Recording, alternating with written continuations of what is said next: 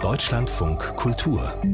Studio 9 Interview Heute ist Frauentag und wir stellen heute einfach mal frech die These auf, Gleichstellung funktioniert nur dann wirklich, wenn Männer mitgedacht werden, ja, wenn das alte feministische Gegeneinander der Geschlechter überwunden ist. Schließlich haben es Männer auch nicht leicht. Sie sind häufiger von Gewalt betroffen als Frauen. Sie arbeiten öfter in gefährlichen Berufen, werden Soldaten oder Polizisten. Sie arbeiten sich häufiger kaputt als Dachdecker oder Bauarbeiter und sie sterben früher einige Jahre sogar. Thomas Altgeld kennt alle diese Argumente. Der niedersächsische Psychologe ist ehrenamtlich Vorsitzender vom Bundesforum Männer. Guten Morgen, Herr Altgeld. Guten Morgen, Herr Karkowski. Wir haben vorhin gehört in einem Gespräch mit einer Forscherin, die herausgefunden hat, gemischte Teams erleichtern das Arbeiten auch für Männer, zumindest in Aufsichtsräten. Würden Sie auch sagen, die Gleichstellung nutzt beiden Geschlechtern gleichermaßen? Auf jeden Fall würde ich diese These auch vertreten und sagen, Männer haben was davon, wenn eine Gleichstellungspolitik funktioniert und wenn sie mitgedacht werden und wenn sie sich dafür auch engagieren. Also das ist eines der Probleme, dass Männer irgendwie denken, Gleichstellungspolitik ist nur Frauensache und ihre eigenen Bedarfe und Bedürfnisse da überhaupt nicht äh, sehen, die sie damit befriedigen. Ist denn dieses Bild falsch, dass Gleichstellungspolitik in erster Linie Frauensache ist? Viel Aufholbedarf in der Gleichstellung von Frauen, beispielsweise was Lohn oder was eben das Engagement in der Familienarbeit anbelangt, wo Frauen eben deutlich mehr Zeit investieren und damit auch weniger dem Arbeitsmarkt zur Verfügung stehen und ihre Karrieren damit natürlich eben äh, gefährden. Aber trotzdem ist es eben, gibt es auch Bedarfe von Männern, eben gerade eben andere Lebensentwürfe auch leben zu können, eben auch selber eben Familienarbeit zu machen zum Beispiel, aber auch eben im Bereich Gesundheit. Sie haben es angesprochen. Es sind fünf Jahre, die diese Lebensentwürfe, die gerade traditionell sind, die Männer an Lebenszeit kosten. Wie groß ist denn der Wunsch von Männern tatsächlich generell mehr Familienzeit zu haben?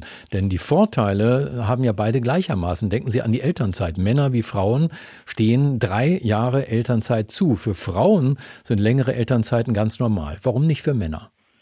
Weil es häufig äh, bei Paaren dann ein Rechenbeispiel ist. Aber wir erleben gerade bei jüngeren Männern, bei jüngeren Vätern, dass sie diese traditionellen Zuschreibungen oder diese Familienernährerrolle eben nicht mehr so leicht akzeptieren. Aber trotzdem arbeiten sie häufiger in Berufen, die besser bezahlt sind. Und wenn dann Paare miteinander rechnen, dann ist es gar nicht mal so unüblich, dass sie sehen, wenn der Mann irgendwie weiter zur Arbeit geht und die Frau zu Hause bleibt, dann gibt es mehr Familieneinkommen. Und das müsste auf jeden Fall auch geändert werden. Das Berufe, in denen typischerweise Frauen tätig sind, besser vergütet werden, dass sie beispielsweise auch eben tarifgebundenere Berufsgruppen werden. Also die traditionellen Männerberufe sind alle tarifgebunden und deshalb auch besser bezahlt zum Beispiel. Ist es wirklich so, dass es eine rein ökonomische, eine rationale Entscheidung ist, äh, um das Haushaltseinkommen zu erhöhen? Oder könnte es theoretisch auch sein, dass Männer einfach nicht so gerne Kinder erziehen als Frauen?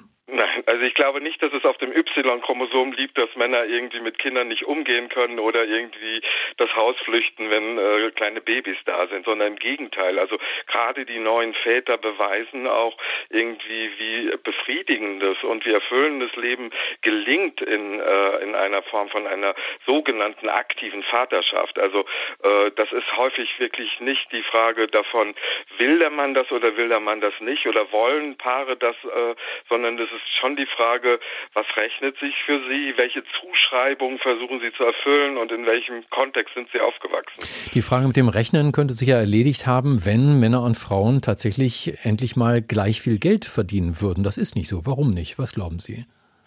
Wie gesagt, also typische Frauenberufe, eben beispielsweise Pflege oder auch im Einzelhandel, sind eben deutlich schlechter bezahlt. Oder auch die, dass wir in Deutschland noch immer so viele Minijobs haben und äh, dass man dann man leichter was dazu verdienen kann. Also das sind dann häufig eben tatsächlich Frauen, die in diesen Berufsgruppen, in diesen schlechter bezahlten oder in diesen Teilzeitjobs landen äh, und Männer dann eben tatsächlich in tarifgebundenen Berufen, eben beispielsweise in der Autoindustrie oder in solchen Berufsgruppen äh, zu finden sind, wo eben härter verhandelt wird auch. Ist denn das, was heute unter geschlechtergerechter Politik firmiert, ja nicht nur von einer Partei, sondern mehrere verkaufen das ja so mittlerweile, ist das Ihrer Ansicht nach bereits wirklich ausgerichtet auf die Bedürfnisse beider Geschlechter? Nein, das ist es noch nicht, weil natürlich eben bislang auch mehr die Bedarfe von Frauen gesehen wird und genau dieser Gender Pay Gap oder auch dieser Gender Care Gap eben versucht wird anzugehen. Das ist natürlich, und es gibt auch eben viel mehr Politikerinnen, die sich engagieren, also die genau für ihre Ziele dort äh, ja, in die Politik gehen und da auch sagen, wir wollen eine andere Form von Familiensteuerpolitik äh, machen und eben auch Frauen besser bezahlen. Das gibt es bei Männern weniger, dass sie sich engagieren, um Gleichstellungspolitik für Männer zu machen. Also Politiker, die man da irgendwie finden kann, männliche Politiker sind eher noch äh, Seltenheitswert. Was glauben Sie, woran das liegt? Ja, weil man kann sich leichter mit Verteidigungspolitik oder mit Steuerpolitik oder auch mit Verkehrspolitik äh, eben profilieren äh, und man sieht häufig seine eigenen Bedarfe nicht. Also Männer werden nicht darauf geeicht, irgendwie zu gucken, äh, wie können sie tatsächlich auch abseits von traditionellen Lebenswegen eben Erfolg haben. Wenn Männer nach Gleichstellung rufen, dann höre ich von Frauen immer mal wieder, das Patriarchat habe jahrhundertelang Vorteile für Männer geboten. Jetzt könne man nicht Männer und Frauen gleichermaßen fördern. Erstmal müsste das Pendel zunächst wieder in der Mitte landen. Was sagen Sie? Ich sage auch, es gibt viel Aufholbedarf, gerade bei Löhnen und gerade bei eben der Anerkennung von nicht bezahlter Arbeit. Also äh, das ist, da gibt es viel mehr Aufholbedarf äh, äh, bei Frauen als bei Männern. Das ist das eine. Aber trotzdem, man kann das nicht antagonistisch denken. Man kann nicht sagen, irgendwie jetzt müssen die Männer endlich mal abgeben.